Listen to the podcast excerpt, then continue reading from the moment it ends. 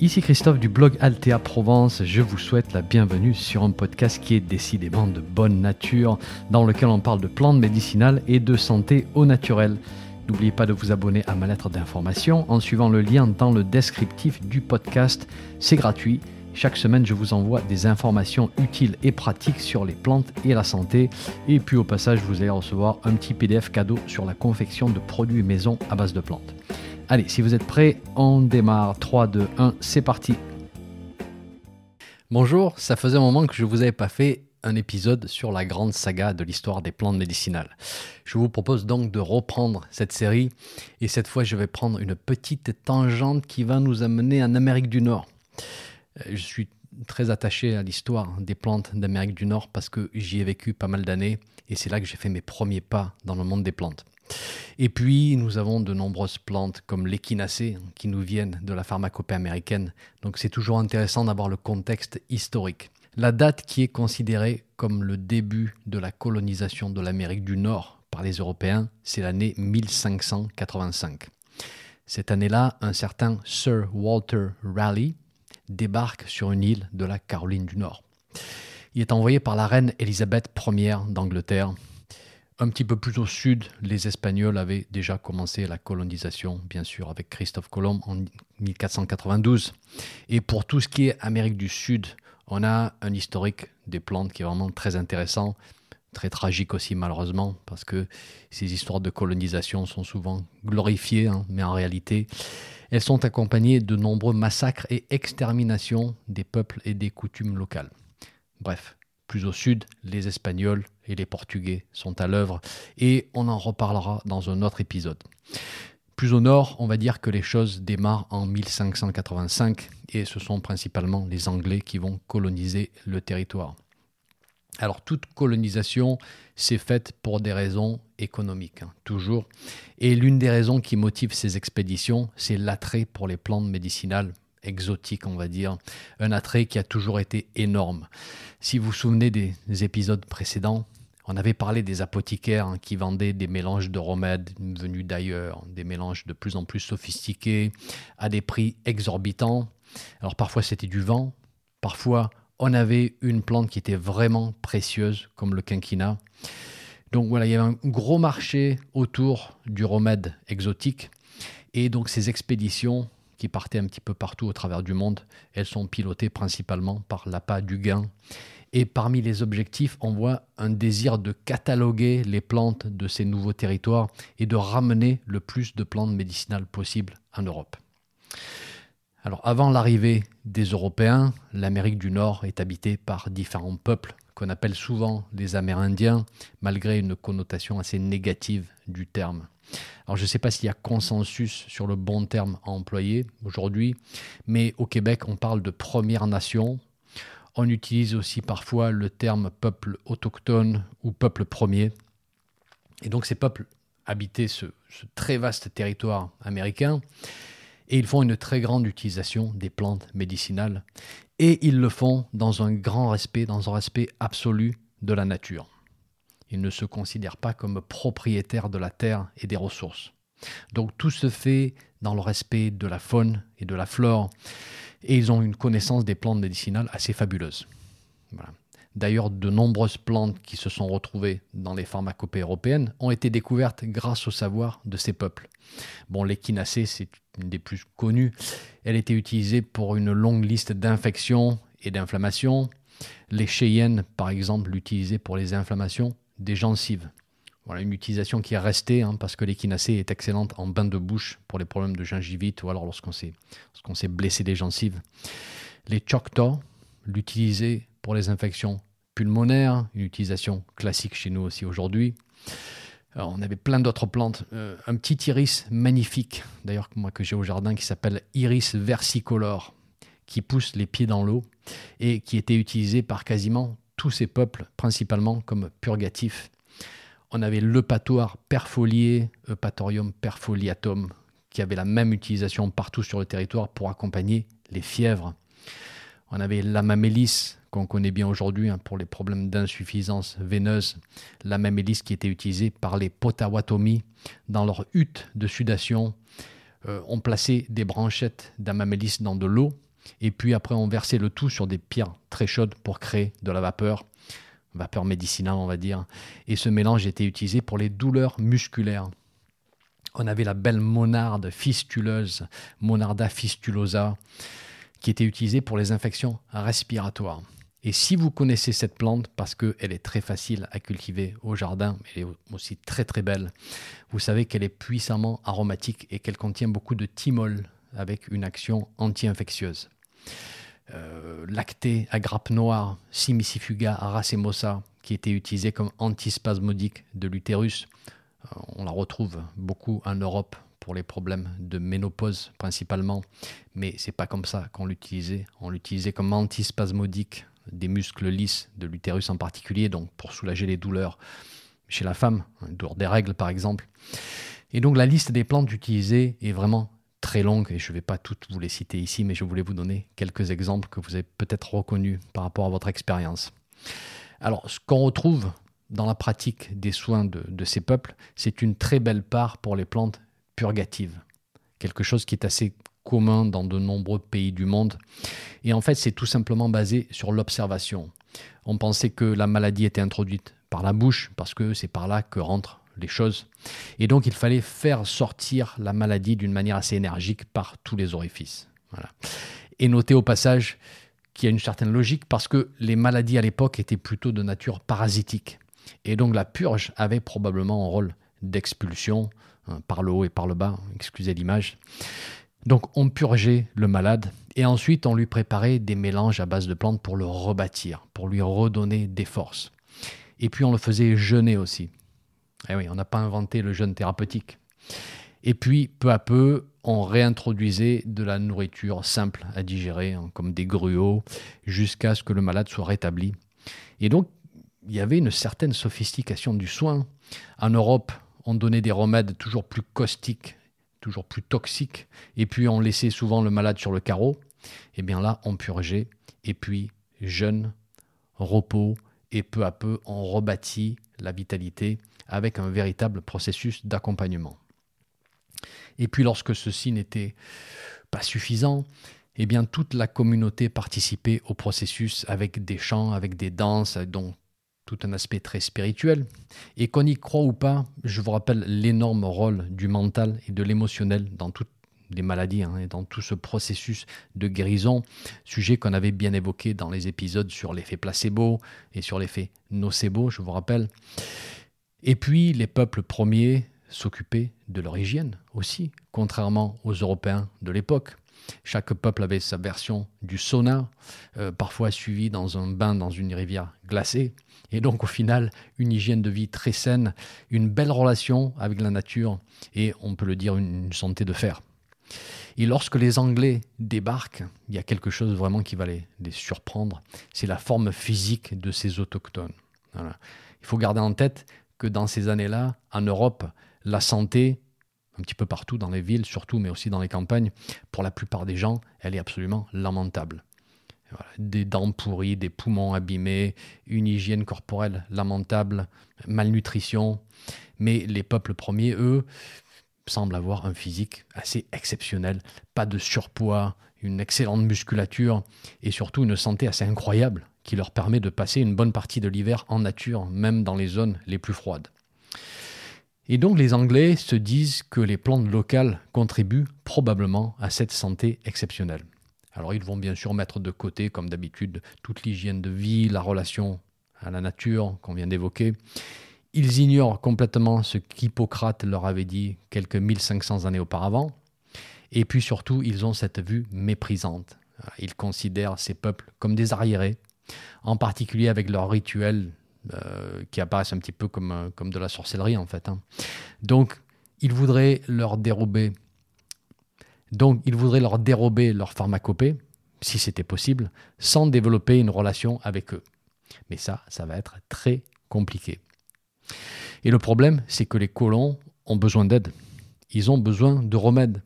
Ils arrivent complètement épuisés, dénutris et souvent très malades du long voyage en bateau avec des fièvres, avec des épidémies, avec le scorbut, etc. etc. La traversée pendant l'hiver est tellement rude qu'à un moment, les Anglais vont décider de démarrer le voyage euh, au printemps pour éviter les gros froids. Mais le problème, c'est que donc ils vont arriver à Plymouth ou à Boston vers la fin de l'été.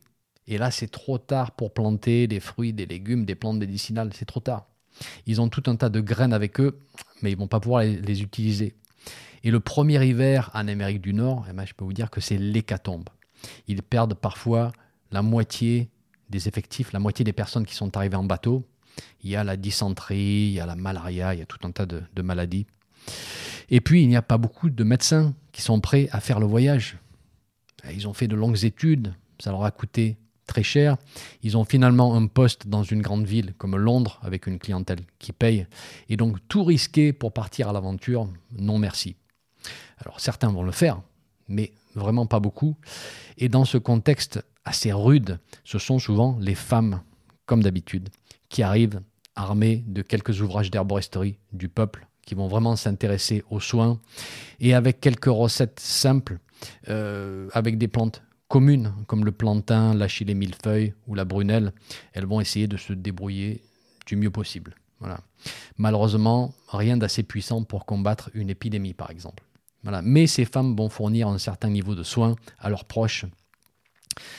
Mais bon, au final, seuls les peuples autochtones ont le savoir dont les colons auraient besoin pour les maladies plus graves. Mais entre l'arrogance des colons et leur brutalité, eh bien, les autochtones refusent de partager leur savoir. Les colons tombent malades et ils meurent dans leur ignorance et dans leur arrogance. Ils attendent pendant des mois et des mois que des préparations arrivent par bateau, des préparations qui sont chères, qui sont souvent frelatées, euh, des purges violentes, alors que sur place, il y a une flore médicinale exceptionnelle. Alors, il y a un épisode qui aurait pu changer les choses. C'est la guerre d'indépendance. Alors là, on est dans les années 1776 et ceux qui s'appellent maintenant les Américains décident de rompre avec la gestion britannique de la colonie. Et bien sûr, à cette période, une vague de nationalisme surgit sur tous les fronts, y compris d'un point de vue médical. À l'époque, toutes les plantes, toutes les drogues sont importées et viennent des îles britanniques, avec des plantes qui sont elles-mêmes souvent importées d'autres pays. Donc déjà à l'époque, on est très loin d'avoir un circuit court voilà. Et vous pouvez vous imaginer que tout à coup, les rebelles américains n'ont pas la priorité sur l'achat de ces plantes. Les armées de George Washington sont en manque de remèdes et les médecins militaires sont un petit peu coincés et ils doivent réécrire les ouvrages. Et donc ils vont écrire de nouveaux livres un petit peu en urgence sur les remèdes simples qui peuvent être utilisés par les armées sans trop se reposer sur l'hégémonie britannique. Et là, on se dit, que les médecins vont probablement profiter de l'opportunité pour s'intéresser à la pharmacopée locale, vont commencer à établir des liens avec les peuples premiers, mais pas du tout. On retrouve deux ou trois plantes qui sont purement américaines et tout le reste doit être importé de fournisseurs européens. Alors oui, on a réduit le nombre de remèdes à peut-être une trentaine au lieu de plusieurs centaines, donc on a simplifié, mais toujours rien de local. Voilà. C'est vraiment incroyable ce que ce sentiment de supériorité nous pousse à faire. Plutôt que d'essayer de comprendre la richesse de nouvelles flores médicinales avec un style de soin que personne ne connaissait, qui aurait pu apporter une certaine richesse, on préfère continuer avec ce qui était considéré comme le summum du traitement. Et c'est quoi ce summum au juste? Alors, vous voulez qu'on se fasse une petite révision des épisodes précédents sur l'histoire des plantes? Pas de problème. Prenons une petite étude de cas, si vous le voulez bien. On est en décembre 1799. George Washington, qui a eu un rôle clé hein, dans la guerre d'indépendance, qui a été le premier président des États-Unis pendant deux mandats, tombe malade. Il a de la fièvre avec un très fort mal de gorge, il a des difficultés pour respirer. C'est l'un des hommes les plus importants du pays. Alors vous pensez bien que tous les médecins les plus connus vont venir apporter leur grain de sel. Voici ce qu'il va subir. On lui fait une première saignée pendant la nuit et on lui enlève 350 millilitres de sang, donc un bon tiers de litre. Le lendemain matin, on lui fait deux nouvelles saignées et on lui applique un cataplasme corrosif sur la gorge. Voilà, c'est le type de cataplasme qui provoque des cloques tellement ça brûle. On lui donne aussi plusieurs doses de mercure et on lui fait un lavement corrosif. Sa condition s'aggrave. Dans l'après-midi, on lui fait une nouvelle saignée. Cette fois-ci, on lui enlève, écoutez bien, quasiment un litre de sang. Aucune amélioration. On lui donne une nouvelle dose de mercure, celle-ci très forte. Ensuite, plusieurs doses d'antimoine, un autre métal toxique. On lui souffle des vapeurs de vinaigre sur la gorge, qui est maintenant ulcérée à cause du cataplasme corrosif. Vous imaginez la douleur. On lui fait aussi des cataplasmes corrosifs sur la plante des pieds. C'est une vraie torture qui dure pendant des heures et des heures.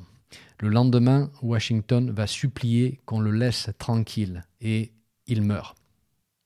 Au total, sur un petit peu plus de 24 heures, on lui a prélevé quasiment 2 litres de sang. Et l'un des médecins qui l'a accompagné dans cette agonie explique la chose suivante à un de ses confrères. J'ai souvent pensé que si nous avions prélevé un petit peu moins de sang, notre bon ami serait encore en vie aujourd'hui. Mais nous étions guidés par les meilleures lumières. Nous pensions que nous avions raison, ce qui justifie nos actes. Arrogance, arrogance, arrogance. Et qui sont ces meilleures lumières de l'époque? Ces médecins qui sont devenus célèbres et qui ont influencé leurs confrères. L'un de ces médecins s'appelle le docteur Benjamin Rush. Il est de Philadelphie et il a plus ou moins imposé son style de pratique aux États-Unis pendant plusieurs décennies. C'est un homme très connu, très important, il a signé la déclaration d'indépendance et donc il figure parmi les 56 signataires de la déclaration. Il est professeur de médecine à l'université de Pennsylvanie pendant 45 ans, des années 1770 début 1800. Et il faut savoir qu'à l'époque, il n'y a que quatre universités de médecine sur tout le territoire. Et celle de Pennsylvanie va former trois quarts des médecins américains. 2300 étudiants vont passer entre les mains du docteur Rush. Et le style de Rush, en fait, c'est assez simple. Il pense que l'ancienne classification de toutes ces plantes, de tous ces mélanges, de tous ces remèdes en fonction de l'état de la personne et de sa maladie spécifique, ce sont des foutaises. Pour lui, il n'y a qu'un seul déséquilibre qui existe et qui est lié à un problème de circulation artérielle. Ceci crée une faiblesse qui elle-même va provoquer un état de maladie. Et pour lui, les deux remèdes les plus importants sont la saignée et le mercure. D'après lui, aucune maladie ne peut résister à ce fabuleux cocktail. Et il explique à ses étudiants que c'est vraiment très compliqué de saigner un patient à mort. Donc voilà, il leur dit vous pouvez y aller, hein. surtout soyez généreux, faites sortir. Et donc à ce stade, nous sommes vers la fin des années 1700, début 1800. L'ustensile le plus employé, c'est la lancette à saigner. Et les deux substances les plus employées par les médecins sont le mercure et l'antimoine, un autre poison que Rush aimait beaucoup, hein, considéré comme remède à l'époque. Tout se passe très bien pour Rush jusqu'à ce que la fièvre jaune frappe la ville de Philadelphie en 1793. Alors la ville a la position idéale pour ce genre d'épidémie. Localisée sur un fleuve, elle a un climat très chaud l'été, très humide, il y a beaucoup de zones marécageuses, beaucoup de bateaux qui circulent, hein, qui apportent des marchandises d'Europe et d'Amérique du Sud, et donc absolument parfait pour apporter des moustiques qui vont s'installer et qui vont devenir vecteurs de virus et de maladies. Alors la fièvre jaune, c'est une maladie grave, et contagieuse. Elle est caractérisée par une fièvre, des maux de tête, des vomissements, euh, un grand état de faiblesse. Heureusement que Rush a le protocole idéal pour la maladie. Du mercure combiné à du jalap. Alors, le jalap, c'est quoi? C'est une plante médicinale qui vient du Mexique. C'est une hypomée en fait. Hypomea purgata. On utilise les racines et comme le nom latin l'indique, purgata, elle est violemment purgative. Et donc Rush combine un poison avec un purgatif violent. Super comme idée. Il commence par des doses raisonnables, euh, des doses extrêmement toxiques bien sûr, mais considérées comme raisonnables par la profession médicale de l'époque. Et ça ne fonctionne pas du tout. Et donc, qu'est-ce qu'il va faire à votre avis? Il va peu à peu augmenter les doses. Et puis il va rajouter la saignée, vu qu'il est convaincu que c'est l'outil le plus puissant. Apparemment, il avait des apprentis qui travaillaient jour et nuit pour préparer des poudres de mercure et de jalap. Et ces patients vont succomber comme des mouches à cause de la fièvre jaune, ils pensent à l'époque. Il ne me remet absolument pas en doute son traitement, bien sûr. Et ceux qui vont mieux, alors incroyablement, il y a des survivants, à la fois la maladie et au traitement. Eh ben, s'ils vont mieux, c'est grâce au mercure et à la saignée, bien sûr. Pendant ce temps, la conquête du territoire vers l'ouest se poursuit, avec toute la tragédie que, ça implique, hein, bien sûr, sur les peuples premiers. Euh, la vie est rude à la frontière. Les médecins qui accompagnent le mouvement vers l'ouest ont des méthodes tout aussi rudes parce qu'on utilise les métaux lourds à des doses de plus en plus fortes. Et c'est un pays qui se vante d'utiliser des remèdes simples, euh, des remèdes qui sont faits pour des personnes fortes et vigoureuses. Des remèdes qui détruisent la vie de tellement de personnes qui vont souffrir des effets secondaires, si elles ne sont pas mortes avant, avec des parties du corps qui pourrissent à cause des métaux lourds, des odeurs absolument horribles qui se dégagent de plaies qui requièrent des opérations chirurgicales jusqu'à ce que la personne succombe dans, cette, dans de grandes souffrances. Voilà. à cette époque, c'est le prix à payer lorsqu'on est malade. Et donc à ce stade, on est au début des années 1800 aux États-Unis. La médecine aurait pu connaître un renouveau. Les médecins arrivaient du vieux monde pour s'établir sur un nouveau continent, la flore locale était abondante, les peuples autochtones étaient accueillants, et plutôt que de s'ouvrir, la médecine américaine s'est complètement refermée. Elle a simplifié le soin à l'extrême en ne sélectionnant que des remèdes simples mais extrêmement toxiques. Et on se demande qui va bien pouvoir faire bouger tout ça. Eh bien, c'est une personne qui s'appelle Samuel Thompson. Il n'est pas médecin et il va mettre un grand coup de pied dans cette fourmilière. Ces méthodes n'étaient peut-être pas les plus subtiles par rapport à nos standards actuels, mais comme vous le verrez, il a vraiment opéré un grand tournant dans la pratique du soin et surtout, il a rappelé à tous que la clé de la santé se trouve dans le monde végétal. Mais tout ça, on en parle dans le prochain épisode de l'histoire des plantes. C'est tout pour ce podcast. Je vous remercie d'être à l'écoute. Je vous retrouve très vite pour un nouvel épisode. Un petit message avant de vous laisser. Si vous avez aimé ce podcast, merci de laisser une évaluation sur votre plateforme de podcast favorite. Ça permettra à d'autres personnes de découvrir mon podcast et d'en profiter. Un grand merci.